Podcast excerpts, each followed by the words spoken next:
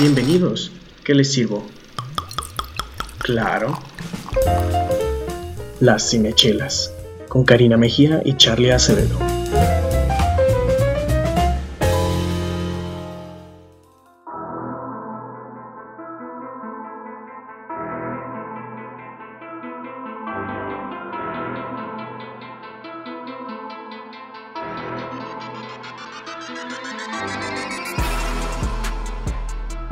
Vamos calentando las gargantas para darle la bienvenida al cuarto episodio de Las Cinechelas.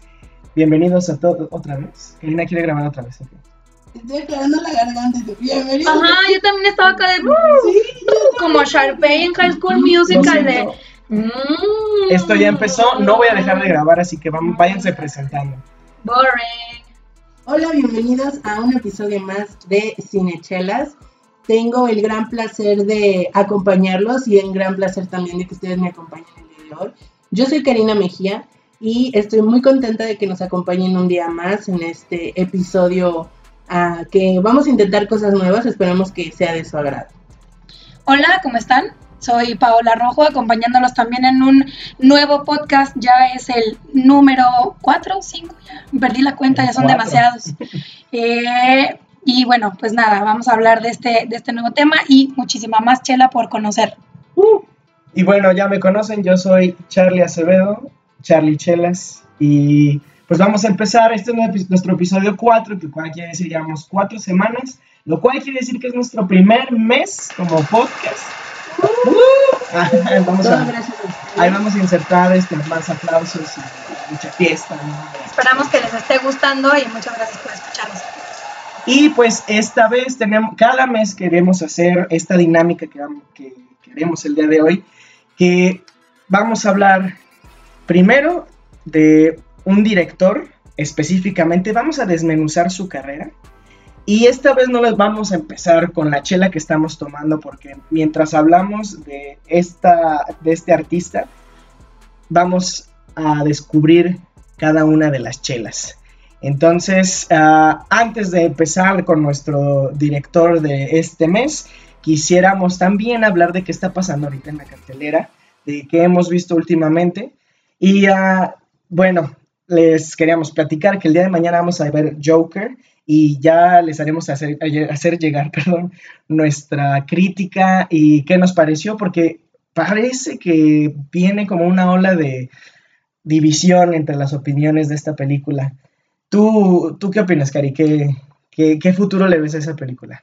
Pues hablando de nuestra nueva sección cartelera, precisamente Joker es como una de las noticias más esperadas y más habladas de estos días. Yo, bueno, no sé si sea por el tipo de personas con las que me junto, pero fíjate que yo he escuchado muy buenos comentarios.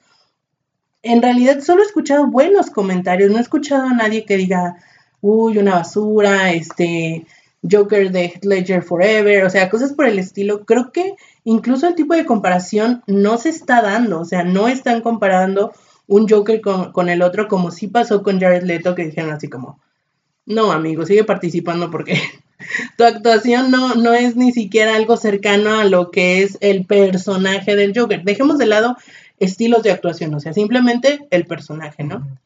Yo tengo altas expectativas porque yo tengo así como mi apuesta siempre está con Joaquín Phoenix, que yo así es un señorón de la actuación.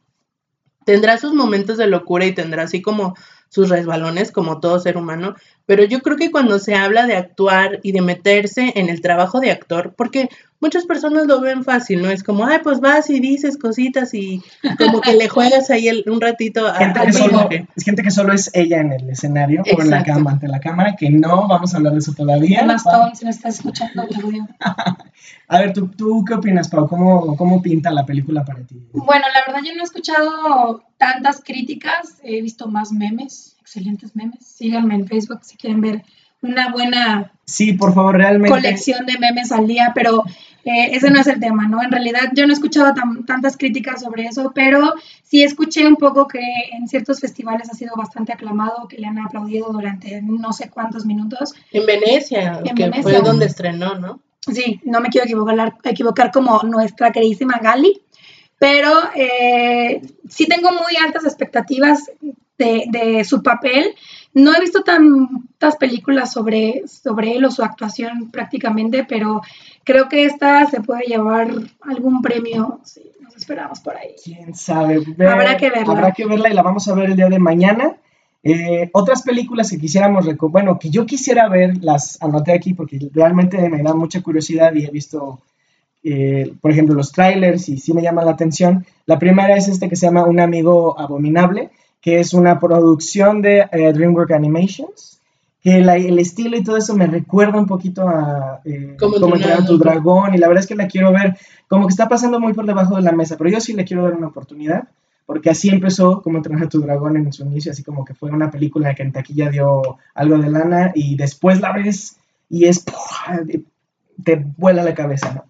Y la otra recomendación, que bueno, algo que nos recomienda más bien la crítica es Adastra, que es como una película de ciencia ficción. Sí, es, ciencia ficción. Sí, ciencia ficción, ¿verdad? Es con este Brad Pitt y Tommy Lee Jones. Creo que Brad Pitt tiene más como el papel. Bueno, sí, obviamente tiene el papel. El, el estelar, sí. Y eh, no, no sé cuál es ni siquiera la trama, creo que él tiene que arreglar algo que, su papá hizo y está como en no sé cuántos años en el futuro.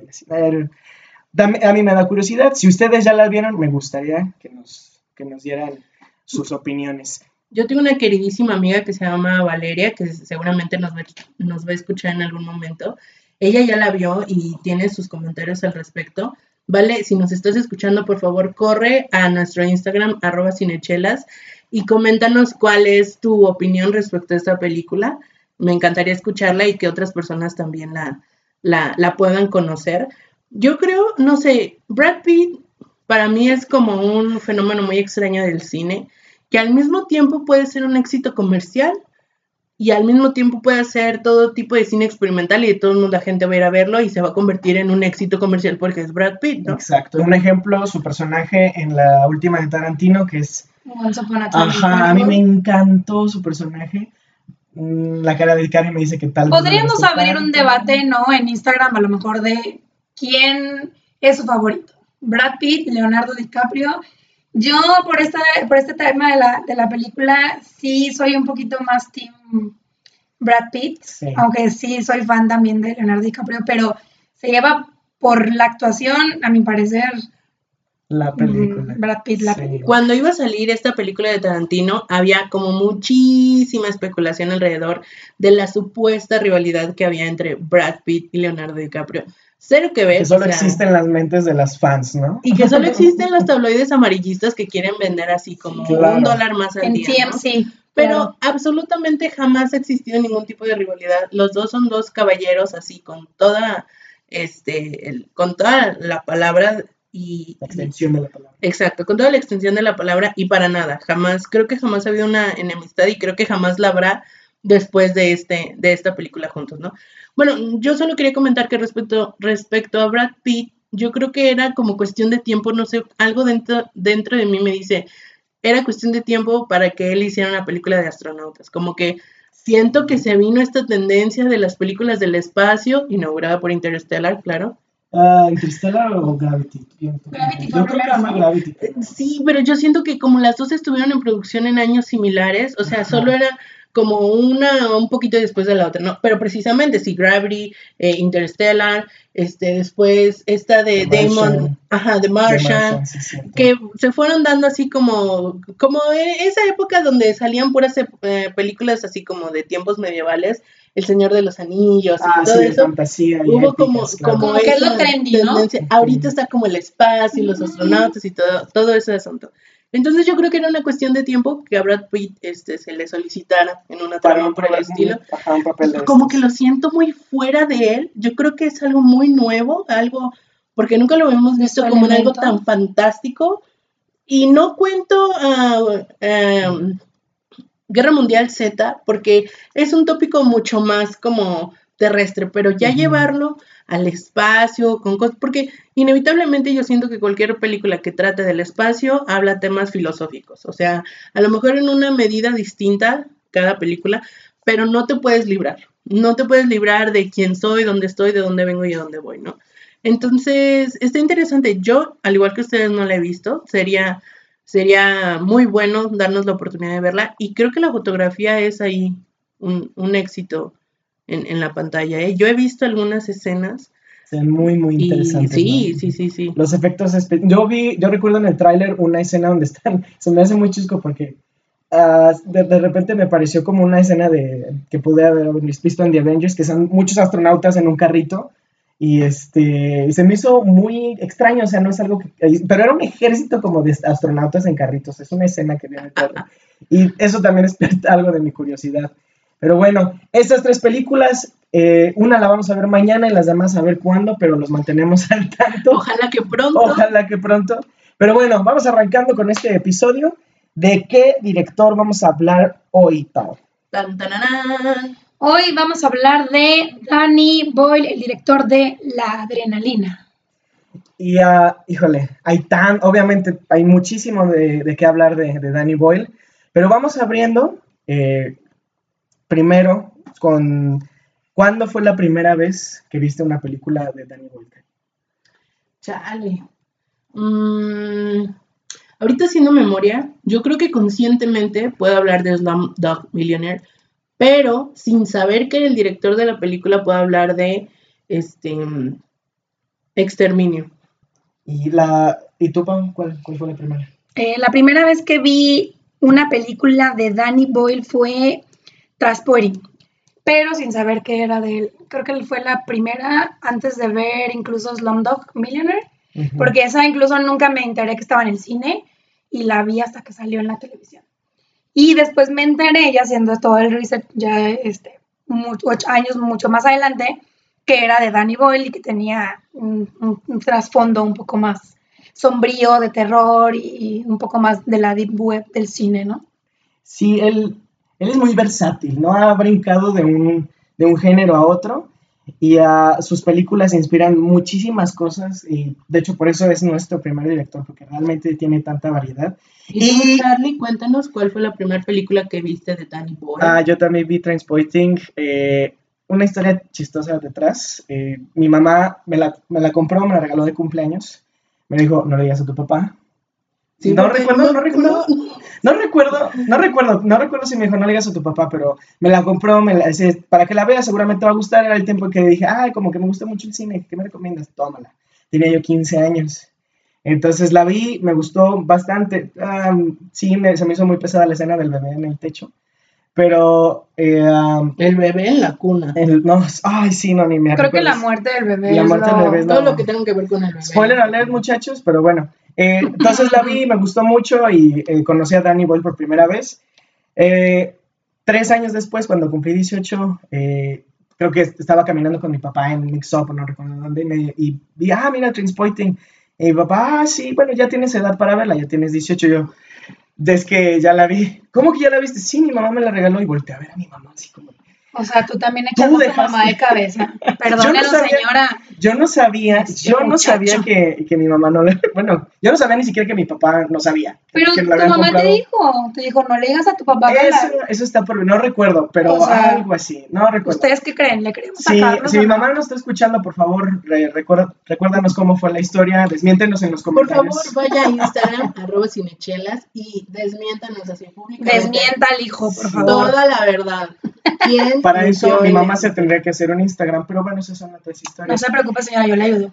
Volviendo a Danny Boyle, vamos a empezar esta cata y este, este acercamiento al director con la primer chela, que es una deliciosa brown ale con almendra de este Rey Árbol.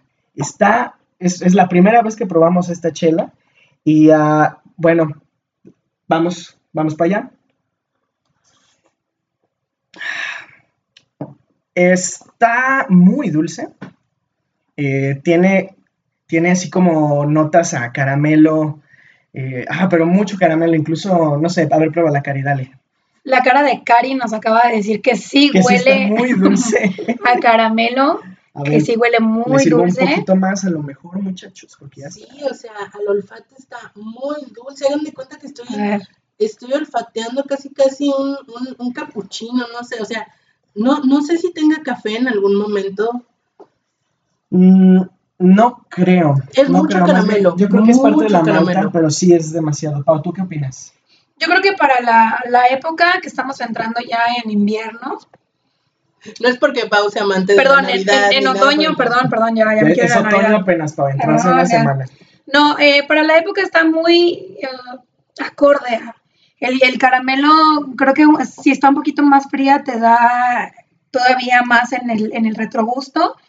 Es muy, muy medio ligera de cuerpo y este, el encaje de Bruselas, pues también es, es medio ligero, ¿no? Se queda un poquito en el vaso.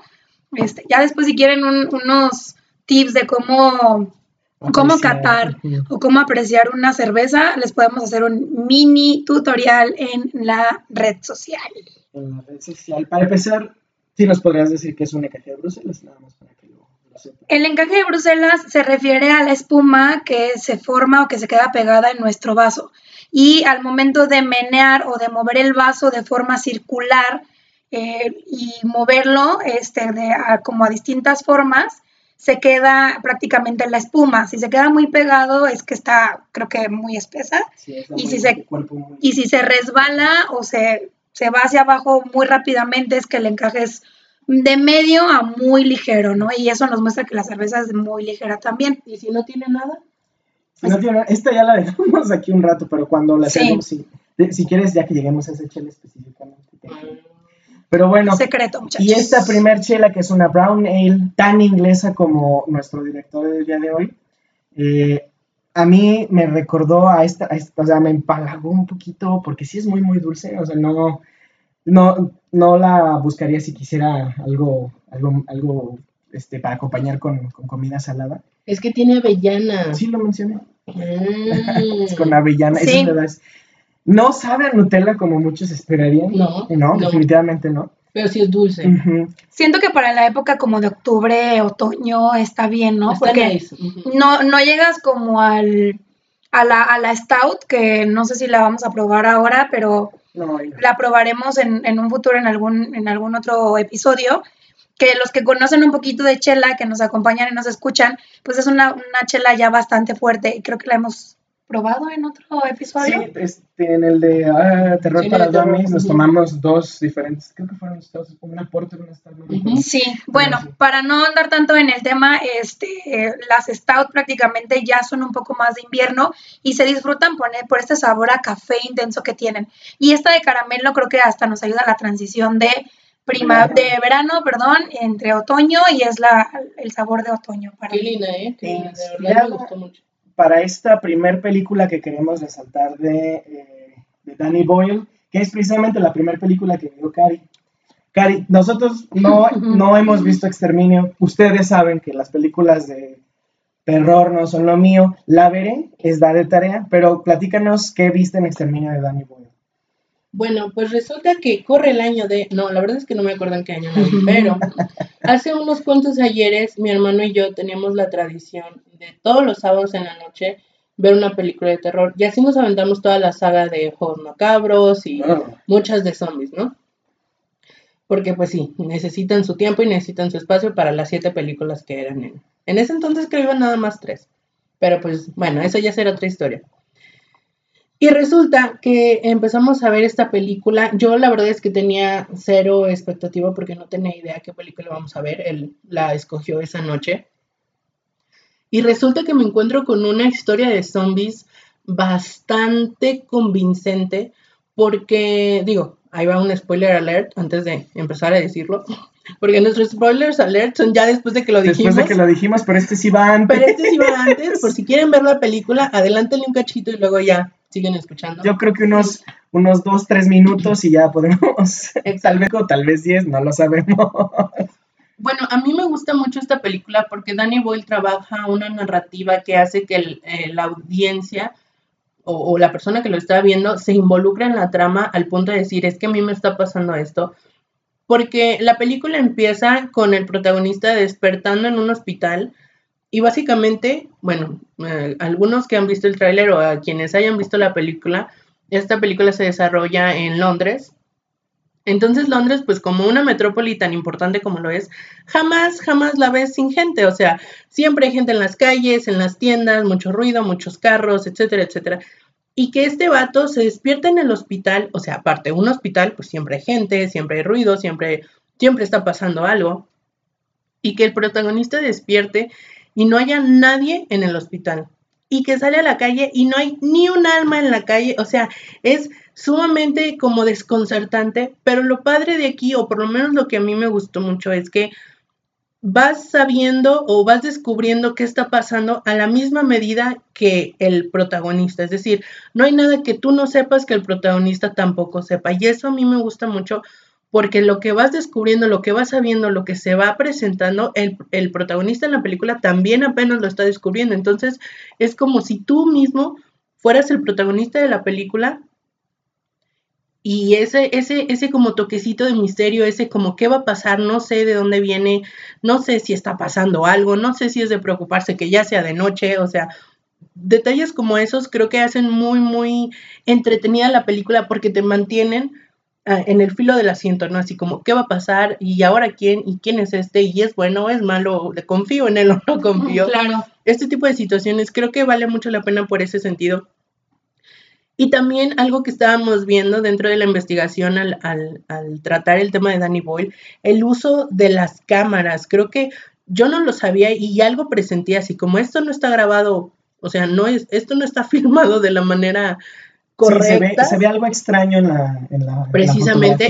Y acabamos de descubrir que toda esta película está filmada con películas, perdón, con cámaras de video caseras, o sea, y él muy inteligentemente y que es parte del lenguaje cinematográfico y es válido y, creo que ese es Tiene como sentido. explotar los recursos que tienes, o sea, una buena película no se ve linda, o sea, no tiene que tener o no debe explícitamente tener una nitidez extraordinaria, pero Danny Boy logra usar una cámara de video casera y darle ese toque como gloomy, como misterioso, como desconcertante, que muchas veces tienen las cámaras de video de los noventas, así que la ves y dices, ay, no sé si me da miedo.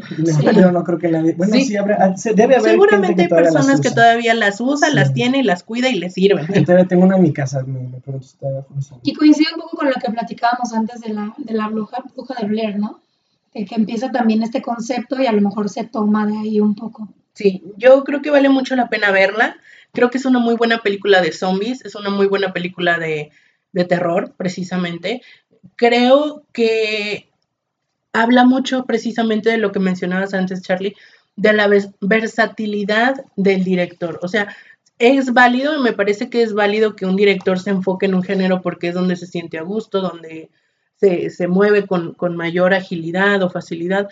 Pero cuando los directores demuestran tener la capacidad creativa de moverse de un género a otro de la forma en que lo hace Danny Boyle y muchos otros directores, yo creo que es de reconocerse. Bueno, y siguiendo entonces con este con esta cata análisis, por así decirlo, de, director, vámonos a la siguiente chela, que es algo también muy inglés, que es una Indian Pale Ale, que bueno, no voy a contar la historia del estilo de la chela, pero sí de la belleza de esta chela que nos estamos tomando, que es una IPA cuyo nombre es Quasar y es de eh, cervecería Principia, que bueno, yo he probado muchas cervezas de Principia, la verdad es que todas, todos los estilos que tienen en línea son deliciosos. También inglesa. Claro, también inglesa. Em, sabemos todos que Inglaterra y, la India tienen eh, su historia y va ligado eh, directamente con la historia de esta chela. Si alguno de ustedes se la sabe, déjenlo en los comentarios. Hoy no vamos a hablar de ello. Me gustaría que la probaran, Cari, ¿quieres? Bueno, para los que son principiantes como yo, les voy a describir lo que veo, como para que se hagan una idea. Es amarilla. Y lo digo porque la anterior no era amarilla, ah, era como de un color así. Se nos olvidó mencionar el color. Como ámbar, así como una avellana, tal cual. Un poquito rojiza, me atrevería a decir incluso. Pero esta, esta que tengo aquí, yo la veo y se va a sonar muy burdo, pero yo soy así como el comentario de los principiantes. Parece jugo de piña. Así yo lo veo. No, deja que la huelas. Sí, no, no. O sea, para que se den una idea, incluso de, de, no es tan translúcida como la anterior. La anterior yo veo a través del vaso y, sí alcanzo a ver, esta no, esta se ve mucho más densa. Ahora sí que el encaje que mencionaba Pau es mucho más denso también, o sea, puedo moverla y, y se queda bastante densa la espuma en la parte superior de, la, superficie de, la chela. Entonces, es, eh, a la vista ya es una experiencia distinta. Y, y al olfato también. Debo decirlo que al olfato también, fruta. O sea, lo, primero que pienso es la sección de frutas de un mercado. Así. bueno, para algunos la sección de frutas de un mercado huele al lúpulo en exceso que tienen este tipo de cervezas. Y bueno, Cari ya lo está probando. Pau, este, tú ya has probado esta chela. ¿No, ¿No la has probado? Pues dale, hombre, dale, dale. Tu turno. Estoy casi seguro que sí la has probado. Según yo, por el nombre que tiene, no, ¿eh? Quasar, no. No. Bueno. No me, no me suena, este, a menos que la haya probado, no me acuerdo si en un viaje que hicimos el año pasado pero si es de este año, no la he probado, según yo. Bueno, a ver, pruébala, ¿qué te parece? Está mm, bastante interesante. Digo, el, sabor de una IPA se distingue independientemente de, cada uno de los otros estilos. Eh, sí es un poco denso, como decía Cari, justo.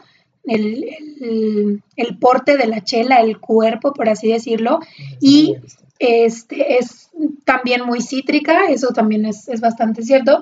No, no, la, no le di ahorita el, ahí el, golpe, pero creo que también para la, transición, como les comentaba, de, verano a otoño, de dejar estos mm, sabores cítricos, pero te sigue dando un sabor a lúpulo bastante intenso, creo que va muy bien con, con la temporada, ¿no? Prácticamente. Y les recomendamos que, la prueben, obviamente. Está muy, muy rica, Cari. Pues para, de nuevo, el, comentario principiante, creo que cuando Pau se refiere al lúpulo, se refiere al nivel de qué tan amarga está la cerveza. Esta sí está un poquito más amarga que la anterior. Bueno, yo, yo no siento tanta diferencia, pero sí la siento más amarga. Creo que el, factor de que la otra al olor sea tan dulce, eh, de entrada como que te sensibiliza distinto la lengua al momento de recibirla. Y esta, como todavía tiene un toque más frutal, a lo mejor sí agarra, alcanza a agarrar un poco más el, lúpulo, como, como tú mencionas. Entonces, cuando escuchan lúpulo, asocienlo al nivel de, amargor, que tiene. No, amargor es distinto. Sí, la amargura es otra cosa de la vida. amargor, amargor y no amargura como en las siguientes dos películas de las cuales queremos hablar de Danny Boyle, de la mano de esta IPA Indian Pale Ale, que curiosamente, bueno, la primera eh, que queremos hablar ahora, relacionándola con esta chela, es Slumdog Millionaire. Que es el gran tema.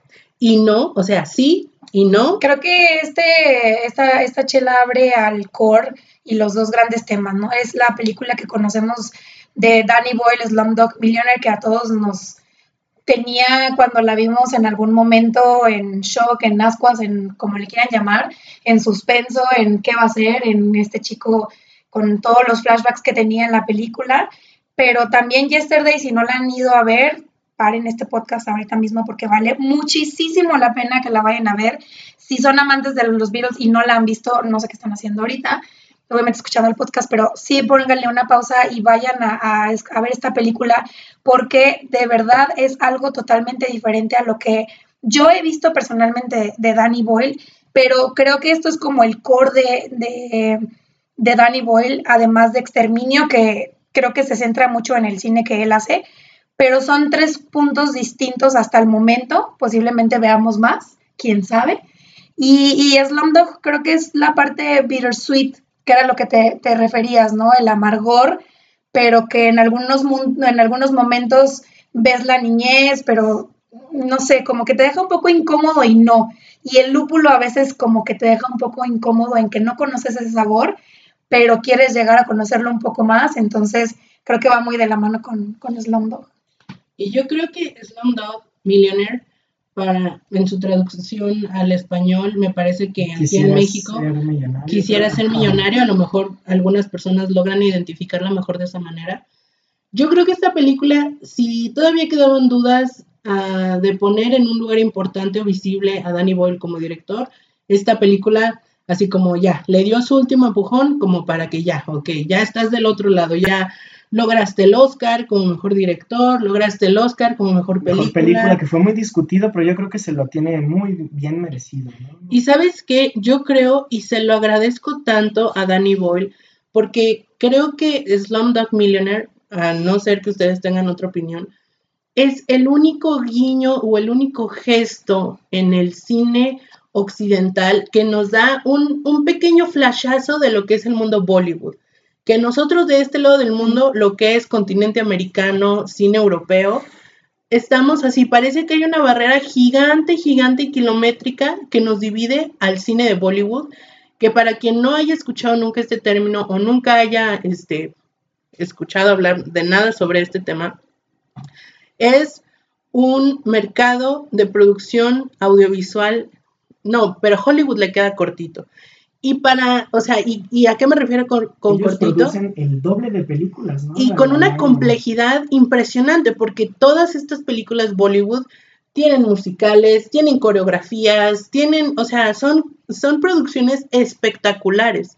Y para la cantidad de producciones que se hacen al año y para la calidad de producciones que se generan aquí, el hecho de que nosotros, y hablo, hablo a nivel local, el hecho de que nosotros, México, no conozcamos ese tipo, ese sector del cine porque existe y es gigante y produce miles de millones de dólares cada año. O sea, a mí me, causa así como, mm, me, entristece mucho de ver lo sesgado que está nuestro cine, de, del poco alcance que llega a tener eh, el, auditorio mexicano como, como audiencia, o sea, realmente no tenemos un espectro muy amplio de películas que ver, o sea, estamos 100% inmersos en la, en, lo que Hollywood nos muestra, pero más allá que, o sea, ¿qué hay del cine japonés? ¿Qué hay del cine de, Bollywood? ¿Qué hay del cine de, Asia, de Rusia? O sea, de todos estos países. Exacto, o sea, y, y, y que Danny Boyle haya logrado traer así las migajitas y lo más básico de Bollywood a través de esta película Slumdog Millionaire, que haya logrado filtrarse en Hollywood y haya podido ser un, éxito rotundo como lo fue tanto en, taquillas como en crítica, yo se lo agradezco muchísimo porque abre la puerta a que, no, a que digamos, no manches, hay un cine en India que hace esto y esto y esto y que es gigante y que es espectacular y que, bueno, que es otro mundo, ¿no? Yo eso se lo reconozco muchísimo a Danny Boyd, se lo agradezco muchísimo porque también es reconocer esta parte de Inglaterra y Reino Unido, que es como este entrelace de culturas entre India y precisamente Inglaterra, en donde mucha gente de India emigra a, Inglaterra, comienzan una vida nueva, pero traen con ellos sus culturas, sus especias, su comida, su, religión. Entonces, ¿cómo, cómo, ¿cómo Danny Boyle se da cuenta de que esto está pasando en su país, de que esto es, es algo real, o sea, de que... Es una historia que contar para, para las dos culturas, Precisamente, y que alguien de una identidad este, étnica de la India puede identificarse con la vida de un inglés cualquiera, ¿no? Y que también tiene mucho que ver con Yesterday, porque yo creo que el, el que el protagonista sea de etnia india habla mucho de la historia de Danny Boyle, habla mucho de que sabe de dónde viene y, se enorgullece de, decir, esto es una, mirada atrás porque no me olvide de dónde vengo y, me encanta, o sea, porque integra a una persona de la India en una vida inglesa, ¿no? O sea, creo que es genial, es genial. Sí, creo que, creo que considerarlo como parte de, del día a día y de no considerarlos ya como exteriores, exacto, como, como foráneos y decir, pues la gente viene y busca una mejor vida y pues si lo encuentran en mi país, pues adelante, ¿no? Y bienvenidos. Y el hecho de que sí sea, sí sea un, protagonista de la India, creo que es una bastante buena conexión, no lo había visto de, esa forma. Eh, y la película de Yesterday a mí me parece prácticamente algo totalmente nuevo a lo que no había visto de, de Danny Boyle, no sé si ya lo había dicho o si lo, lo repetí, pero a mí me dejó maravillada. La verdad es que es una muy bonita película. A lo mejor es un poco romántica, pero no es un boy flick, chick flick, eh, tal cual, porque pues no llega ninguno de que al matrimonio, a casarse o no sé. Pero te deja toda esta vida en la que quieres ser algo más, en la que buscas ser alguien más en un país que no, a lo mejor no es el tuyo de nacimiento, a lo mejor sí naciste en, en, Londres, pero pues no es como esta misma raza, ¿no? Que vive ahí, pero la compartes. Y el hecho de que él quiera crecer y quiera llegar hasta donde pueda y aproveche esto y conozca a Sharon, ¿no? Porque también es, como lo, como lo decía en el, en el podcast anterior, lo pusieron ahí porque también es un ancla como Taylor Swift. Así no nos guste. Yo creo que de Danny Boyle es la película más pop. Sí. Pero sin perder la esencia de Danny Boyle. Eso es lo que me encanta, que el género que toque, el, la trama que haga, hay una esencia y, dices, sí, sí, sí es Danny Boyle, sí, sí alcanzo a verlo, sí alcanzo a distinguirlo, aunque no sea una película de zombies. Claro, o no sea Traspoing hablando de drogas. Y me gustaría entonces, ahora que tenemos así, digamos que tenemos una película en una mano y la otra en la otra. En una mano está Slumdog Millionaire y en otra mano está Yesterday. ¿Qué cosas encontramos en ambas películas que son muy Danny Boyle, además de, que son dirigidas por él? O sea, por ejemplo, yo, yo hablaría sobre es la forma de usar la cámara, tal vez no como en, en, en, exterminio? que era una, una, forma más experimental de usarlo, pero esos close-ups eh, para las expresiones de los personajes, esta iluminación tan brillante y colorida que de repente usan en, ambas películas, yo creo que sí es parte de su sello, ¿no? Sabes que yo noté inmediatamente que acababa de ver Yesterday los colores. Sí, era lo que iba a decir. La paleta ¿Qué colores, vemos? ¿Qué colores vemos? Amarillo. Colores de la India, o sea, colores que distinguen muchísimo al país colores muy intensos, un amarillo así chilloncísimo, un, un, azul rey, el traje de este chico cuando está en el uh, concierto. Este, rojos muy intensos, es decir, todos estos colores vibrantes que distinguen mucho la cultura de la India, los vemos increíblemente plasmados y que también es parte del estilo de Danny Boyle. Él le gusta usar mucho este tipo de colores. A lo mejor no siempre de la manera como tan vibrante como lo vemos en estas dos películas que ya mencionábamos que son como las más las más ligeras, las más alegres, las más este ah, pues sí, las más alegres dentro de su, de su filmografía, porque también, digo, no lo hemos mencionado todavía y lo dejo así como un adelanto, en Transporting también usa colores muy intensos, tal vez no con la misma vibración visual, porque tiene otras, otra esencia a la fotografía, pero sí usa colores muy vivos y creo que es algo muy distintivo de Danny Boyle hacer eso. Podemos ver también el uso de la música para darle ritmo a la edición. Eh, a mí me gusta mucho el soundtrack de Slumdog Millionaire porque está muy variado. Obviamente mezcla la música, este, de música como, no quiero decir típica de la India, más bien, es que A.R. Rahman, si me acuerdo bien que es, él es el compositor de la música, Trajo artistas que hicieron canciones para la película y él mismo produjo melodías eh, que llevaron a esta como misma línea entre música de la India y, como electrónica que está muy muy padre. Y eso también le ayuda a Boyle, y bueno ya obviamente su equipo de artistas a marcar ese ritmo que le gusta, que por eso lo estamos llamando el día de hoy como el director de la adrenalina, así como eh, meterle la aceleración o la, la desaceleración, valga la redundancia, a lo que estamos viendo, ¿no? Por ejemplo, Las cámaras lentas. Me encanta este, esta secuencia donde la tica, que es como el interés amoroso del personaje principal, está corriendo a través de la gente para alcanzar, así como en una escena climática, y la música está así como muy, muy rápida y ya, y ya se va a acabar, vamos a perder o vamos a ganar. Está genial. Y también está esta otra escena, donde precisamente se conocen... Eh, Jamal, que es el personaje principal, y la tica, que son dos niños de la calle y en la lluvia se conocen. Y hay una canción que a mí me, fascina que está de fondo, que se llama La Tica Steam. está demasiado creativo como para ponerle otro nombre. Y en Yesterday se vale de diferentes arreglos de la música de los Beatles, que, bueno, la película va alrededor de todo eso, que es bueno, no hemos mencionado la trama, pero si, si les llama más la atención que les contemos qué es lo que pasó, ¿quién quiere decir es la trama? A mí me encanta, pero me gustaría que... Bueno, última oportunidad para que pongan pausa y vayan a checar el horario. No, pero nada más la trama, no vamos a dar spoilers, solo la trama, que, consiste en algo muy sencillo. Pero véanla, o sea, todavía está en carteleras, estamos seguros que para cuando escuchen... Sí, esta es la última semana, de hecho. Es la última semana, vayan a verla. Eh, la trama es, se basa prácticamente en este chico, como les comentaba, que quiere ser algo más. No recuerdo cuál era la profesión que está, el que él, él era maestro. Ah, maestro, maestro de música. Sí, él era, él era maestro de música y hay una chica que ha sido su amiga durante años y ella pues es su manager aparte de ser su, su mejor amiga. Eh, y durante este tiempo en el que dice, bueno, pues no sé si ser maestro de música toda mi vida, pero me gusta mucho la música, eh, voy a ver qué más puedo hacer.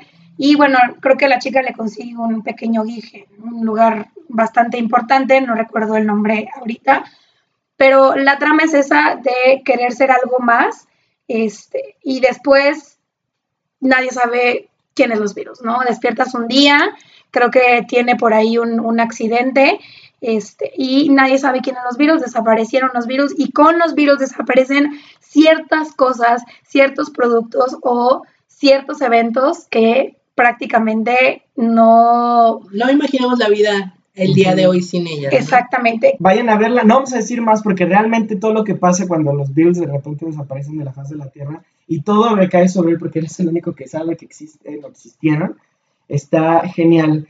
Entonces, uh, la música de los Beatles en esta película. La, usamos, la usa también Boyle para marcar, digo, ese ritmo de, edición tan variada, tan ah, entre, entre que nadie, que él, que él, lo sabe todo y nadie sabe nada, entre que la está comiendo una angustia por dentro de que realmente le desespera que no existe, que la gente no los conozca. Y uh, los arreglos que hacen de la música de los Beatles, ah, a mí no me gusta mucho la voz de él para las canciones, pero es el único que lo conoce, ¿no? Entonces... Bueno, ahí hay también una trampilla respecto a eso en la película. Yo, eh, cuando estábamos ah, investigando sobre Danny Boyle, precisamente leía que para él es súper importante la música en las películas, claro, o sea, reconoce como el, papel eh, protagónico que puede llegar a tener la música en una película. Lo reconoce y lo usa y, y es un recurso muy importante para él. Y creo que él siempre, siempre tuvo las ganas o la ambición o la idea de trabajar un musical. Y yo creo que Yesterday es así como lo máximo de un musical que podemos esperar de Danny Boyle. O sea, de Danny Boyle no vamos a ver un mamá mía, ¿están de acuerdo? Y creo que esto es como su forma de decir, este es mi musical. O quién este sabe, porque así como se está moviendo de género en género, a mí la verdad es que me gusta pues quién sabe, o sea, yo lo veo, o sea, yo, yo veo Jester y digo, es, es el anillo al dedo de Danny Boyle, o sea, lo veo en su justa medida en, en todos los elementos, tanto en música, porque no se tuvo que inventar las canciones, o sea, agarró algo bien clásico y, y bien este, conocido y planteó una trama que nos queda una trama que nos deja así como, ¿qué pasa si no existieran la, la, música de los virus? Todo el mundo se queda así como, ¿qué? Pues, ¿Qué pasa si no existiera el fundamento, ¿no? ¿Qué pasa si un día te levantas y nadie sabe quién es Danny Boy y solamente tú te acuerdas de sus películas? Qué interesante. Creo que se puede aplicar a cualquier Pero que no hay ninguna referencia, ¿no? Porque también en la película no hay ni CDs, no están ni los viniles, no está ni siquiera en Google, o sea, no hay rastro de que existió absolutamente nada y solamente te quedas tú y tu memoria. Y lo que te acuerdas de las canciones, incluso por ahí lucha un poquito para acordarse de las canciones. Y, y, es como, bueno, las que me sé más, las que me sé medio, medio, y hay un par ahí, creo que era la de Penny Lane, de la que se acordaba muy poco. Y Strawberry Fields. Ah, y Strawberry Fields. Entonces empieza a viajar un poco a los lugares que se supone que él debería conocer para poder escribir estas canciones eh, y ahí se mete un poco en, problemas con, con, su manager. Pues en resumen, ah, a mí me encantó Slumdog Millionaire, me encantó muchísimo Yesterday, sale Lily James para quien sea también fan de esta chica hermosa, hermosa. Ella es coprotagonista este, con este chico que precisamente también se apellida Patel, igual que, igual que Dave Patel, no me acuerdo que el protagonista que es Slumdog Millionaire. A lo mejor son parientes, quién mm, sabe, no, no, sabemos. pero yo creo que las dos van muy de la mano. Yo si me las ponen juntas digo sí, las, sí las veo como hermanas, sí, sí las veo las dos como hijas de Danny Boyle creo que es su zona, su zona rosa, su zona linda. muy a su estilo, muy, muy a su estilo, porque definitivamente, como decía Pau, ninguna de las dos son chick flicks, ni boy flicks, ni, ni nada cercano a eso, pero son historias de amor, son historias que al final te dejan así como, ah. Y cada una tiene como su toque de comedia muy, particular. De sí, hay una escena que me acuerdo, y creo que esta es mi escena favorita, no favorita de Slumdog Millionaire, del baño, cuando el niño quiere agarrar un autógrafo de un actor que llegó a su, a su barrio, y lo que tiene que hacer Ah, no sé si decirlo en el podcast, pero mejor vayan a verla, que está, ahorita está en Netflix, yo la última vez que la vi, la vi en Netflix, es de mis favoritas. Y vayan a ver Yesterday, es su última semana en cartelera, vayan a verla, realmente no lo van a lamentar. Y bueno, sigamos ahora hacia la película que nosotros, bueno, la película no, la chela. Ah, esta última chela, para terminar con Danny Boyle, es, yo creo que de las tres, la mm, no voy a decir la más excelente, pero una que nunca ha fallado, que tiene, que la descubrimos hace ya muchos años, Pablo y yo, y que cada vez que la probamos es, tiene la misma calidad, ¿no? Cada lote es delicioso, y estoy hablando de una porter llamada Ticus, de cervecería Colima, no confundir con Colimita, mucha gente le llama Colimita a la cervecería Colima, Colimita es otra historia, pero bueno, esta Ticus Porter es deliciosa y siempre que la es como un es como una no, quiero decir algo safe, pero algo que, cada vez que pruebo me encanta. Y pues va a invitar a Karina que la pruebe. De nuevo va el comentario principiante. sí, sí, venga, venga. Yo la veo y bueno, ya me dijeron que fue porque estuvo un ratito en el vaso, así ya servida, fuera de, su botella. Hombre, déjame servirte más. Pero tiene mucho menos espuma que la anterior, que estábamos hablando que era una IPA. Mucho, mucho menos espuma. Este, incluso la veo un poquito más ligera que la anterior, me atrevería a decir, eh, en cuanto al cuerpo, ¿no? En cuanto a qué, qué tan densa se, llega a apreciar. Sí, porque incluso el, el encaje de Bruselas, ya estas etapas de la cerveza que está un poquito más caliente, que ya se dejó en el vaso reposar mucho más tiempo. Eh, ojo, también es importante que tomen su cerveza en vaso, así sea la caguama, pero siempre la caguama sabe más buena directita. Pero es para que dejen respirar su cerveza artesanal. Siempre es bueno y esto nos ayuda a potenciar el sabor que nos va a dar la chela. Eh, incluso ahorita hicimos un pequeño ejercicio, no lo pueden ver, pero Charlie le sirvió un poquito más de, chela a Cari en el vaso de, de la Ticus y no nos dio esta explosión lupulosa. Después volvió a hacer el mismo ejercicio con la anterior, que es la... La IPA, la este, de... La IPA Quasar, y esta tuvo una, explosión, una explosión, tiene espuma, parece piña colada. que nos la acaban de servir, la piña colada de, de, principio. ¿Cómo se atreven a llamarle piña colada esta belleza de chela? Es que les puedo decir que el vaso está como a dos tercios y es una, una buena cantidad de espuma, o sea, yo veo la que tengo en la mano, que es la Porter, y pues apenas si se le logra distinguir la espuma. No, esta, esta IPA tiene mucha espuma. La, la espumosa. Pero prueba la Ticus. Vamos, a ver, dinos qué, ¿qué, ¿qué percibes ahí? Primero olfatea la Y vayan a Cervecería Colima. Casa Trapiche. Casa Trapiche. Acá en Guadalajara. Colima la pueden encontrar en muchos lados. Cualquiera de sus cervezas es una excelente opción sí comentamos en el primer episodio que la Colimota 5 ah, fue como una forma safe de hacer las cosas, pero cualquier otra chela de Colima es una garantía, garantía sin echelas. sí, garantía sin echelas. Vamos a hacer eso ya un, tema ahora, sí. ¿Cómo no? A ver, Karina, ¿qué te parece la Ticus? Pues es lupulosa, es decir, amarga, pero no la siento tan pesada como la IPA. No sé si ya. De sabor, o sea. Ajá. No, no, sé si ya es mi lengua que ya está así como ya tres chelas en una sola noche. De distintos sabores me refiero. No porque has tomado agua, también es importante tomar agua entre, entre cada estilo de cerveza para poder em, apreciar, el, el retrogusto de cada una de ellas y el estilo. Entonces te diría que no porque ya has tomado agua. Entonces eso limpia tu paladar y limpia tu lengua y eso que hace que tus papilas reciban otra vez el, sabor de la cerveza nueva. Bueno, pues yo la siento más ligera, definitivamente la, siento más ligera que la IPA. Incluso no, no me atrevo a comparar a, lupulosidad, porque no creo sí, es algo, ¿eh? Sí, es un tema. No, no creo que, todavía tenga como tan refinado pero incluso la siento un poquito menos que la IPA en cuanto a amargor, o sea, la siento ligera, Este, no la siento cítrica como la anterior, definitivamente no, no detecto frutas en esta. Ay, qué fresas escuchan. Sí, sí, sí. es No cierto. detecto frutas. No hay nada fresa aquí. nada. Pero ¿a qué, a qué, de qué otra cosa detectas dentro de la cerveza? O sea, ¿qué sabor te da? Bueno, para mí lo más, lo, lo que más rescato, lo que más se me queda como en el paladar es el lúpulo. No sé qué otra cosa escondida. Yo por ahí. sí percibo unas notitas de café. Mira, Yo sí le voy a Qué dar bueno. un traguito. Ah, Sí, no quería decir café porque dije, seguro. Todas saben a café. No, no, no, Cari, lo que crees que percibes, eso, Sí. eso tienes que decirlo, es parte también del, de, esta, de este bonito ritual del, del probar chelas nuevas, ¿no? La cata. La cata, precisamente. Así es. El, el sabor de esta, de esta ticus es esa, esa café, pero nos da un retrogusto un poco más a- ahumado, Sí. Ajá, claro. ¿no?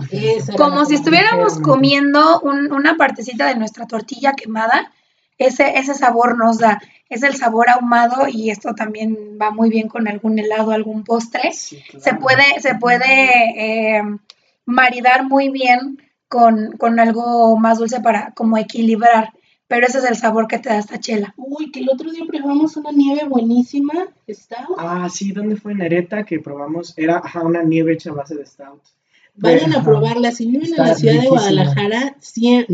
¿Cómo calidad? Calidad, no, garantía- sin chelas. Nereta Café, vayan a probarlo que está Si quieren riquísimo. nieve, vayan a probar ahí. Y el café está delicioso. Y bueno, eh, Ticus Porter de Cervecería Colima, muchas gracias. Y bueno, ¿por qué hablo, por qué traigo esta chela para, para la última película de la que vamos a hablar de Danny Boyle? Es, ya ven que dije que cada vez que la pruebo me encanta, me gusta muchísimo y es como esta película, cada vez que la veo, sí tiene características amargas, tiene características dulces, pero sigue siendo una excelente cerveza y esta sigue siendo una excelente película, que es Trainspotting. Mm, ah, ¿por dónde empezar? Para empezar la trama, ¿no? Es un grupo de eh, adictos que... sí, es un grupo de adictos, ¿no? Amigos. Sí, es cierto. es lo- Así de crudo igual que la película. Ajá, es un chicos. grupo de adictos que están atravesando, que empiezan a, a meterse ahí en, en problemas de dinero y dealing. Y bueno, esas cosas no siempre terminan muy bien. Y los intentos de uno de ellos por despegarse sí, de todo por mundillo. salirse. Esa escena de la desintoxicación del, que hablado. ya es legendaria, ya es Sí. parte. La película incluso ya es como cine de culto, ¿no? Es, es una película que tienes que ver si te gusta el cine, si quieres hablar de cine, y, y, y que incluso, o sea, yo, yo la vi honestamente así, muy, muy, muy honestamente, apenas esta semana la vi completa, o sea, durante toda mi vida había visto fragmentos, cachitos, el final, el principio, pero nunca me había sentado así a verla del minuto cero hasta el minuto final. Y yo cuando la vi, la reconozco como una película muy de su época. Claro. Este, estos principios de los noventas, donde había como tantas situaciones eh, políticas en Escocia, en, en Inglaterra, etcétera, etcétera. Los comentarios políticos que hacen los personajes al respecto, la siento muy, muy contemporánea de su época, tanto por los temas que toca de manera política como de las enfermedades. Habla del SIDA, o sea, habla de, de, obviamente, de las drogas, habla de, de cómo se manejaba este, este mundo de, del dealing, de, de, de todo esto de que habla la película, la siento muy contemporánea. Incluso hubo comentarios, autores, este, referencias de los que hablan en la película que yo decía, ¿qué es esto? No, no, la verdad no tengo idea de qué están hablando, pero estoy segura que si me pongo a investigar, son personajes y temas que estaban como muy en boga durante esos días en que se estrena la película. Y que regreso al comentario que hacía con Slum, Slumdog Millionaire respecto a esta habilidad que tiene Danny Boyle de reconocer lo que está pasando en su tiempo y en su lugar. O sea, Sí. eh, todas Se las pega tramas, mucho al, al momento y a la época. todas las tramas de sus películas eh, circundan eh, Reino Unido, Escocia, Inglaterra, Londres, que pues es como ahora sí vamos a decir el hábitat natural de, de Danny Boyle. Y, y esta, esta habilidad que él tiene de detectar estos temas y estas ah, como estos flujos de estos temas políticos, controversiales, este, de la sociedad, porque finalmente Danny Boyle tiene un talento para retratar situaciones de la sociedad que están pasando en ese momento específico cuando, cuando estrena la película. Si nosotros vamos a Escocia el día de hoy, a lo mejor no vamos a encontrar estas mismas situaciones que sí se estaban viviendo a principios de los noventas, por eso comento que yo siento que es una película muy contemporánea de su tiempo. De su tiempo. Sí, siento que en otras manos podría haber sido así como, ay, estas son las cosas que están pasando los chavos, ¿no? Y muchachos, no tomen, no beban, no se droguen. Pero creo que, o sea, él sí logra entrar así literalmente hasta el cuarto del fondo de esa situación, porque o sea, todo, creo que las partes más crudas o las partes que, que yo más recuerdo de la película suceden en, en este departamento, que también el concepto gráfico de todo sí está así como sumergido en, no quiero decir miseria, pero sí, o sea, básicamente... Vidas miserables. Exacto, son vidas, muy miserables. Y eh, habla de cómo una de esas vidas decidió no ser así, ¿no? Así como emerger de, ahí. Tomar la decisión de seguir un rumbo distinto. Tomar la decisión, y me recuerda al manifiesto este que hace el personaje principal, a Ren. Brente que es el personaje de Iwan McGregor, ahorita hablamos más de él, eh, que es, a mí me encanta, lo, lo escucho varias veces y se, me hace así como que, sí es como un manifiesto de la generación que vivió esta película de joven. Entonces... Pero ¿sabes qué es lo genial? Y creo que eso es lo que hace eh, increíble y destacable y, recomendable y admirable a esta película, que a pesar de que han pasado 30 años de su estreno, sigue siendo un tema vigente y hay personas y, y habemos personas que nos seguimos conectando con lo que experimentaron estos chavos en los 90. Son 20 años, ¿no? Salió en el 96. 96, 2006, 2016. 20 cachito años. Sí, casi 30. Casi, bueno, no, oh, ¿qué pasó? ¿Cómo casi 20... No, tenemos 27 y no estamos en Están sus 22, están apenas saliendo de la universidad. Reflexionando un, un, poco sobre, sobre el tema, hoy por la tarde con, con Rubén, que siempre lo menciono. Rubén, te eh, mandamos saludos, gracias por escucharnos. y, y siempre, siempre nos gusta como platicar de estos, de estos temas. Eh, para él o para, como a lo mejor para, para cierto público que vio la película, te representaba un poco que la, la, ya al final el material, el producto de Danny Boyle representaba el drogarse está chido. ¿Por qué? Porque estoy en los países, ponle que estás en, ¿qué era? Escocia. Escocia. Entonces, este, está en la parte de a lo mejor y la, la, película la pinta como el, se ve rockstar, ¿no? Sí coincido con el tema de que las vidas son, se ven miserables por el entorno donde viven, por cómo visten, por, por ejemplo, la, escena esta que a mí se me queda muy grabada cuando mete la cabeza al WC, que es de las primeras, que el WC está horrible, o sea, es como el último baño al que me gustaría meterme si estoy en cualquier carretera. Ni de aguilita, amigos. Pero lo que, lo que mencionaban antes, que a lo mejor te hace sentir un poco rockstar el tema de, a lo mejor no drogarse es cool y obviamente no lo es, pero el soundtrack lo hace tan, tan palpable en ese aspecto y la música lo vuelve así por lo mismo de que juega con, con la adrenalina y sube y baja y te trae, y a lo mejor vas en, círculos o en espiral, y que terminas de que, ok, a lo mejor y la, la escena final es el que se duerma, el que se duerme se queda sin el dinero, ¿no? Y a lo mejor era dinero para irse a vivir a algún otro lado y salirse de todo este tema. Spoiler por cierto. Que si no la han visto, o sea, le salió en el 96. o sea, yo soy un, caso de que no lo había visto, pero, pero sí, o sea. Sorry, pero, pero también, este, si no tapense los oídos, pero creo que, creo que tiene esta parte en la que en ese momento era como de, vida o muerte, era de juega en, esta etapa social y ya toca un, trasfondo social para, para, ese tema, como lo decías tú, que está Reino Unido, que está este, Escocia, que está Londres, que está a lo mejor Irlanda acaba de salir de su, de su problema en los ochentas. Entonces fue, una era muy, tumultuosa, perdón, eh, para, para, toda esta, esta parte del, del Reino Unido. Y creo que una, una contraparte de esto, que obviamente no vamos a hablar de él, pero es la película de Requiem for a Dream, que ahí sí te pinta un poco más una, una parte dura de las drogas, que te pinta una parte en la que eh, la desintoxicación no es posible. No es posible porque lo trata y lo trata y lo trata. Acá Renton a lo mejor sí ve al bebé, pero dice, güey, pues ni pedo, o sea, sí quiero mejorar. Pero en la de Wrecking for a, Dream es totalmente dificilísimo. O sea, lo vemos y es sufrible. Yo creo que yo sufrí más al ver Wrecking for a Dream y tengo que confesar que la vimos hace que un mes, mes y medio, que salió en los 2000, pero sufrí más en el tema de Wrecking for a Dream que ver Transporting. A mí Transporting me dejó como un no te drogues, no te va a ir tan mal, pero si eliges no hacerlo, pues bien por ti, ¿no? Porque tomas buenas decisiones. En cambio, este, Wrecking for a Dream te dice, güey, no lo hagas. No lo hagas, este, ni de chiste.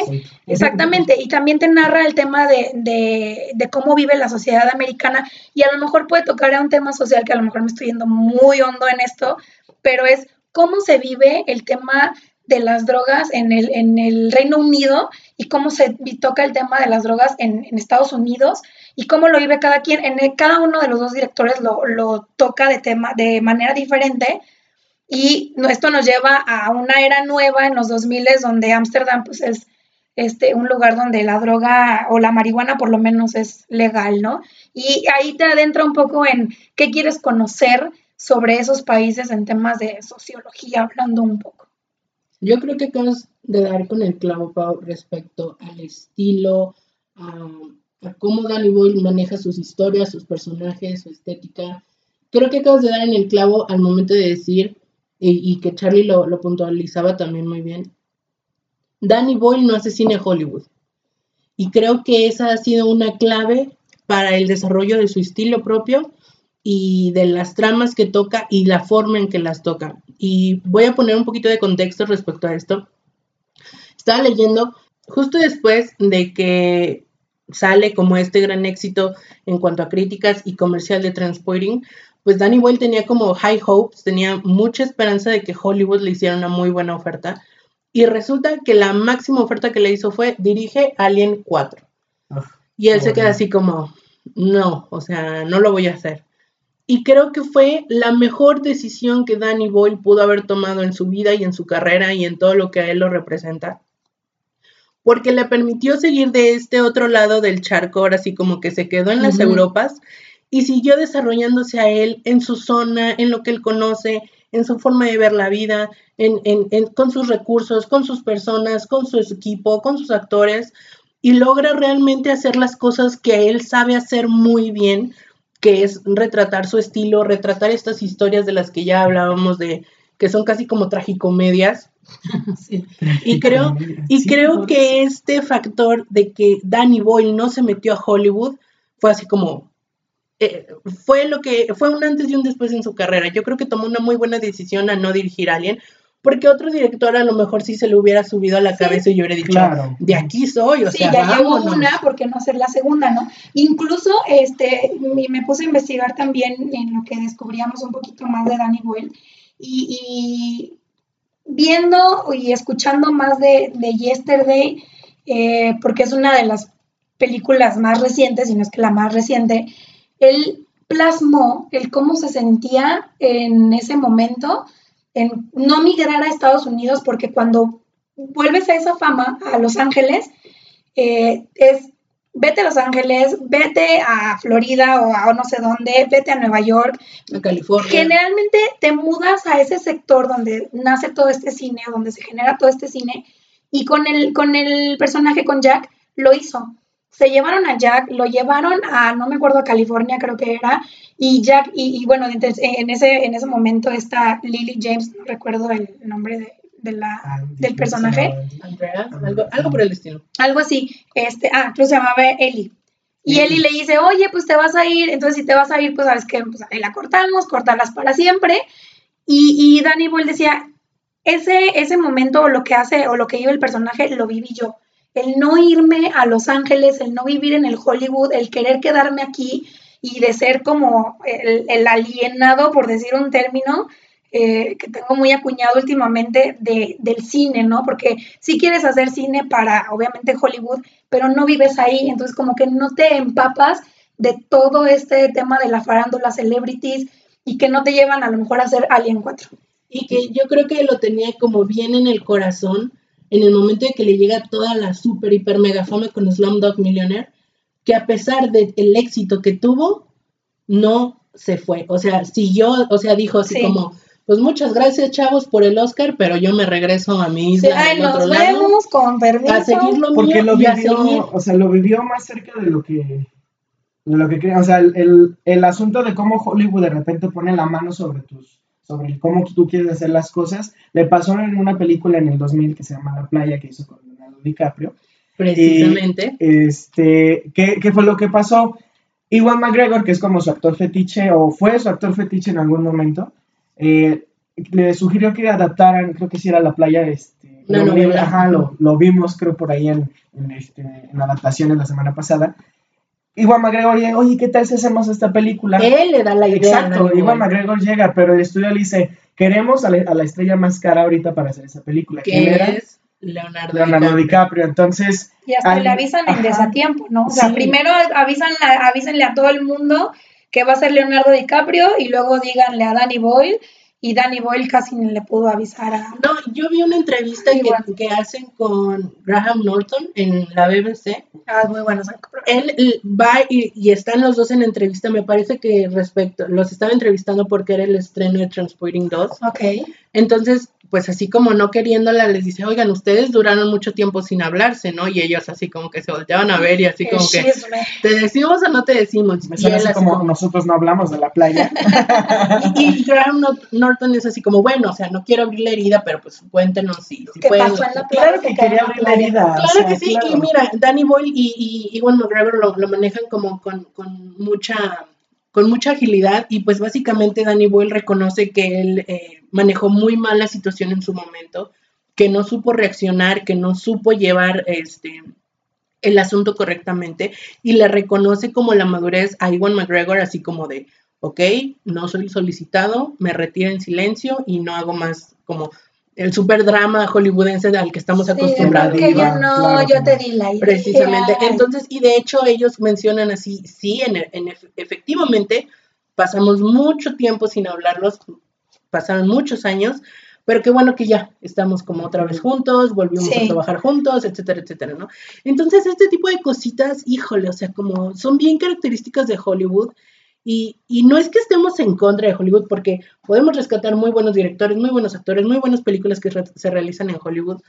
Híjole, pero cuando abres tu panorama al cine que no se hace en Hollywood, uff, bueno, empiezas a encontrar unas maravillas por ahí, unos diamantes así en bruto que dices, ¿dónde estuviste toda mi vida? O sea, porque es que nunca te vi en el cine, porque es que nunca Claro. vi publicidad para yo irte a ver al cine, o sea, porque para empezar, ni siquiera llegan a nuestras salas de cine, ¿no? Em- sí. Empezando por ahí. Y bueno, como no sé, creo que ese es el, este resultado de la playa del, del Leonardo DiCaprio impuesto hacia Danny Boyle. Resulta en una mala crítica de la película. De hecho, en Rotten Tomatoes es como la, la, la, la que tiene el rating más bajo. Sí, de las de tiene- Danny Boyle, de que será un 20%, o sea, Ajá. es la mala, malísima maleta. Pero maletona. habrá que decir que ninguno de nosotros aquí la ha visto, entonces como tarea, además de La Playa, vamos a ver también otras películas que quisiéramos mencionar. Dan, eh, Cari, tú sí viste 127 días, ¿verdad? 127 horas. Horas, No, si hubieran sido 127 días, no perdón, sale estoy el chavo de confundiendo ahí. con Exterminio.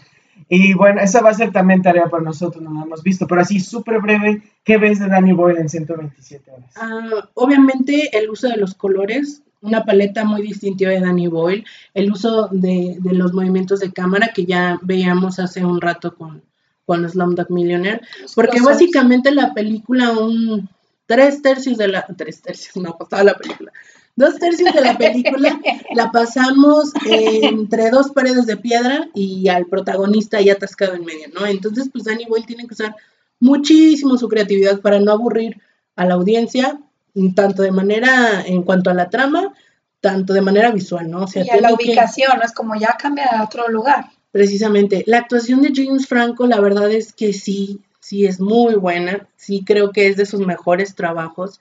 La crítica lo, lo, lo alabó muchísimo con esa película. Yo la primera vez que la vi sí la sentí un poquito floja, sí la sentí así como, uy, me faltó un poquito más, mm, no quiero decir de drama, porque de por sí la trama ya es dramática, pero como que me hizo un poquito falta algo más. A lo mejor habrá que darle chance una, una, una segunda vez, porque solo la he visto una vez. Una segunda vez a ver, a ver qué tal me sabe ya la segunda Nosotros cucharada, la ¿no? vemos por primera vez. También quisiera ver Trans, vi el tráiler y sale James McAvoy y está Rosario Dawson, creo que era. O, eh, y también, o sea, en el tráiler ves toda la estética de Animal, es algo que... ¿No sale que- Cameron Díaz ahí? No, esa es la de... Ah, Happy- ah, olvidé la película, se llama... Shallow Grave. No, no No, es Shallow Grave, es este... um, Ah, una con... Less than. Ah, no, es- no, no recuerdo, pero es de sus primeras películas.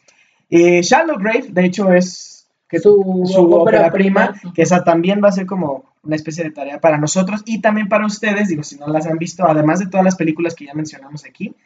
eh, estas son otras películas que también han destacado de él en, las- en lo que va de la década y pues que recomendamos. Si, si las ven o ya las vieron, déjenos sus comentarios. Em, y bueno, que eh, así como para, para terminar, ¿cuál es su, de todas las películas que ya vimos de Danny Boyle, cuál es su escena favorita? Así como el momento clave de todo el cine de Danny Boyle, para ustedes, ¿cuál será? Está complicado, chavos, está complicado porque Danny Boyle es un experto en crear escenas icónicas. Sí. Yo creo que Yesterday, si tuviera un poquito más de aceptación en audiencia y en crítica, también podría convertirse en una película de culto. Mm, podría, sí. Yo quiero destacar que así a, a plena vista, a mí me encanta que las películas de Danny Boyle sean tan inglesas. O sea, yo la veo y digo, sí, siento Londres, lo siento, lo siento, lo siento. me encanta y hasta ahorita estaba cayendo en cuenta, o sea, que hizo un musical con los mayores exponentes de la música inglesa y que eran ingleses. O sea, hasta ahorita estoy cayendo en cuenta como en este tipo de Uniendo los conexiones. hilos, Claro. los Exactamente. cabos sueltos. Entonces, chin, o sea, sí, no, no puedo elegir una sola escena. ¿Puedo empezar yo? Sí, Yo diría que la escena donde eh, está huyendo Renton en Transporting. Esa escena en es- de que con cámara en mano y que va corriendo a través de, de, este, de callejones para huir de su vida anterior, a mí se me hace la mejor metáfora de la vida. Y que se lo trae, no, no, no creo que se lo traiga, pero como que le da una, una forma más adulta en la segunda parte, que es Transporting 2, es cuando él se va corriendo nada más ¿no? Al, montecito. Pero la escena, esa, esa escena a me encanta. Me- la verdad es que me fascina. Mm, Creo que la mía sería más de Yesterday, este, de Transporting. La verdad es que tengo mucho que no la veo, entonces no, no puedo recordar una. Pero de Yesterday me gusta mucho y creo que es como más un tema personal de visitar el estadio Wembley. Eh, pero es cuando está Jack arriba del escenario, este, creo que está, creo son momentos antes de, de confesar y creo que incluso llega a cantar un, un par de canciones, este, pero está enfrente de todas estas personas que lo van a ver, que seguramente eh, muchísimos artistas han vivido, pero se ve el estadio lleno, se ve lleno de luces y a lo mejor para él es un, güey, he estado mintiendo todo este tiempo, pero estar en ese icónico momento, estar en ese, en ese lugar tan lleno de energía, de todos te aman, todos están aquí por ti, y que él tenga este secreto tan grande, como que también lo vuelve muy enigmático el momento. A mí esa es mi escena favorita de... adrenalina. Sí, que es algo característico de Cari, ya te decidiste, vamos. Algo de adrenalina. Una, una, ajá. Pues yo creo que yo me quedo con el final de Slumdog Millionaire. O sea, Claro. donde después de toda la película y de ver cómo todos los engranes se van moviendo lenta y sigilosamente, todo hace como un match perfecto y, y me encanta porque es como tan sugestivo al final, al inicio de la película, así pues prácticamente es, es el planteamiento, sale una película así como el protagonista, uno, le, le soplaron las respuestas, dos, este, alguien se las eh, pasó, no sé, son varias opciones, ¿no? Y la última opción es algo así como estaba, escrito. Está. Y que acaba toda la película y ves cómo todo encaja perfecto y, y que se reencuentran y eh, los aplausos, todo, toda esta celebración alrededor de, del final, por si no la han visto, no quiero spoiler, pero que la, la, respuesta correcta a esa pregunta que iniciaba la, la, película es, estaba escrito y es como, no puede ser, o sea, como que todo en tu mente empieza a moverse y a revolucionar y es como ese, esa gran... Eh, no sé, es como un shot de adrenalina de sí, lo sabía, lo sabía, no creo. Que termina precisamente con ese tema que a mí me gusta mucho, que es la Casting. ah, está muy bonito, de verdad. Y creo que las, las tres películas mencionadas, Slamdog, este, Yesterday, ahí creo que nada más eran dos. Transporting. Ah, bueno. Ahí, bueno, y Transporting, cierto, este, terminan de esa forma, ¿no? Por ejemplo, ya al final que, que Transporting termina y el güey agarra de que la bolsa ahí. Vámonos. En chinga, y lo mismo sucede con Slumdog que tiene esa frase. Y en Yesterday también que dices, ya puedo respirar, ya puedo descansar, ya puedo por fin como que si tú lo estuvieras viviendo de primera mano, este estrés, esta angustia, esto de está mintiendo, yo también sé el secreto y no lo puedo compartir, que es algo que Exterminio también tenía, ¿no? Que lo vas viviendo con él, es esta angustia de ah, ¿qué me va a pasar? Exacto. Creo que Danny Boyle hace eso, te agarra de la mano a ti como espectador y te, te, la entrelaza con el protagonista y juntos van viviendo la angustia minuto tras minuto. Siento que te dice así como, ¿qué crees? ¿Y tú qué? ¿Qué crees? ¿Qué? ¿Qué crees? Ay, no te dice, ¿no? y al final te dice así como de, pues toma, ya todo esto fue esto, todo esto sucedió. Y tú volteas para atrás, está la película y dices, ¿cómo no me sí, cuenta? Exacto. Sí, Danny Boyle, amigos. Danny Boyle, vean sus películas. Eh, y como último, vamos a hablar ahora de este último eslabón de Danny Boyle, que si es, ya lo, ya lo mencionamos hace rato, que es Iwan McGregor, que es como este pequeño un, colaborador favorito que tiene él, ¿no? Que yo, déjenme decirles, o sea, yo repito, no había visto Transporting así, de principio a fin hasta esta semana. Híjole, no, no, no, ver a Iwan McGregor así de delgado. Así de joven. y yo, no, y yo veía el maquillaje y decía... no pasan igual. Es que no inventes, este maquillaje está. me recuerda un chingo a Bono en los noventas, no sé por qué. pues porque viene de ahí, o sea, e-, ese era el ambiente que él estaba viviendo en esos tiempos. A mí me impresionó muchísimo eh, la complexión física de Iwan McGregor, el maquillaje de Iwan McGregor, porque a pesar de que los otros también estaban como, como ya mencionábamos, como bien miserables, el maquillaje de Iwan McGregor era sobre todo muy, muy, no sé, como que hicieron un énfasis muy específico en él. O sea, los otros sí se veían jodidones, pero él estaba así como por los arrastrando la cobija, o sea, que era el más guapo. Arrastrándose por el suelo, literalmente. Yo, de verdad, así, mis respetos para Ivan McGregor en esa película, de verdad, qué extraordinario trabajo, o sea, la escena, o sea, a mí, fíjate que no me perturbó tanto la escena que tiene que ver con el bebé más adelante, pero la escena de la taza del baño, yo sí, me quedé. Y esa, como esa cosa de, no sé si estoy viendo correcto y que ya tiene medio cuerpo adentro. O sea, el simple hecho de, de, que haya pensado meter la cabeza, ya con eso a mí me dejaba así como, ¿qué está pasando? Y cuando ya nada más se le alcanzan a ver los piecitos así moverse, dije, no, o sea, y, y, y, y ese, ese recurso que usa Danny Boyle así como tan, tan, tan a la desfachatada, sí, a la desfachatada de decir, voy a meter esta parte así como fantástica y qué, o sea, me vale, aunque sea una película hiperrealista, o sea, pues aquí... Bueno, sí, sí fantástica para el pues espectador, pero más bien es una... Es un reflejo de lo que él estaba Y es una metáfora, es una, metáfora, literal de que esta persona está dispuesta a hundirse literalmente, y perdonen la palabra, meterse en la mierda y en lo más profundo de un excusado para ir por droga. No se droguen, amigos. Y bueno, pues, ¿qué creen?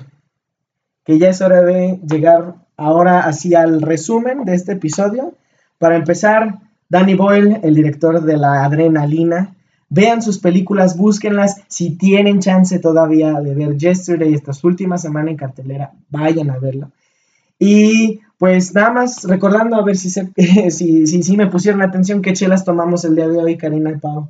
Bueno, pues empezamos con una brown Brown Ale. Bueno, las tres son inglesas. Claro, ajá, claro, director inglés o una chela inglesa, claro. una, una brown, este, bastante ligera, bastante mm, dulce, muy dulce, mucho caramelo. Hagan de cuenta que estaban así como en una tienda de caramelos. Entraron y puff, les dio en la cara con todo. Esta chela de cervecería Rey Árbol es nueva para nosotros, la primera vez que la estamos probando y realmente es un deleite, un deleite. Sin chela. Sí, me antoja con un panecito con dulce de leche, no sé por qué. A lo mejor es demasiado ya. Bueno, ¿qué más tomamos hoy, Pau?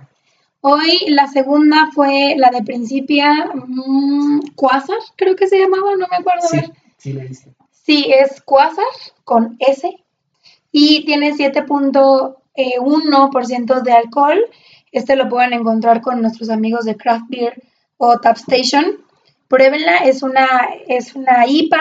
eh, prácticamente esta, va con todas las temporadas del año, pero ahorita sabe mucho mejor con el frito. ¿Y cuál es la última que probamos? Y la última es la, no, no, no voy a decir la mejor porque las tres son excelentes, pero la que la vuelvo a probar y me sigue gustando, y perdón si lo repito, Ticus Porter de Cervecería Colima. Recuerden que Colima es una garantía sin chelas. Y ah, también Principia, yo no he probado una chela de Principia que no me haya gustado. Y No. vayan a probar eh, Cervecería Rey Árbol, realmente se me hizo muy rica esta. Tienen otra, creo que es una lager. Sí, Y vayan a buscarla Más con nuestros amigos de Craft o Tap Station. Tap Station y Vinos y Más, que está justo ahí al lado. Aquí en Guadalajara, en otros lados, no sabemos, pero seguro sí. bueno, y en el en Drunken sus- Tap Ajá, de Paseos del Sol en Drunken, ah, en Drunken Tap también está. también está por ahí. Búsquenla, a lo mejor en algún en alguno de nuestros restaurantes favoritos. Patán, Tan la encontraremos por ahí. ah, yo creo que sí. A lo mejor búsquenla y si saben de alguna otra chelita que quieren que probemos y que les demos un review, pues también estamos para escucharlos en las redes sociales, que son arroba cinechelas, con ese al final, en Instagram. Y pues bueno, vámonos despidiendo. Ah, recuerden también que estamos haciendo el reto de terror. No le estamos dando tanto, por- es que ya saben cómo soy yo, no le estamos dando le tanto. tenemos que rogar al Me señor. tiene que rolar, es que ve películas de Ya vio una y le gustó, no vamos a decir sí, cuál. no, Midsommar, luego vamos a hablar de Midsommar. ¿Por qué no vamos a decir cuál? Ay, ¿por qué no? Ya, ya dije. ya Vayan a ver al cine si pueden y luego vamos a hacer un review de estos y nos pasan sus comentarios también de Midsommar. Este, tenemos ahí unas muy buenas líneas para darles, para recomendarles, para todo. Y es un cine, como hablamos de Danny Boyle, que no está tan sumergido en Hollywood, entonces tiene un, un refresh muy interesante. Bueno, pues muchas gracias por habernos acompañado eh, en esta ocasión. Compártenos con tu mamá, con tu abuelita, con tu papá, con tu hermanito, con todas las personas que sepan, que sepas que disfrutan una chela y que disfrutan el cine.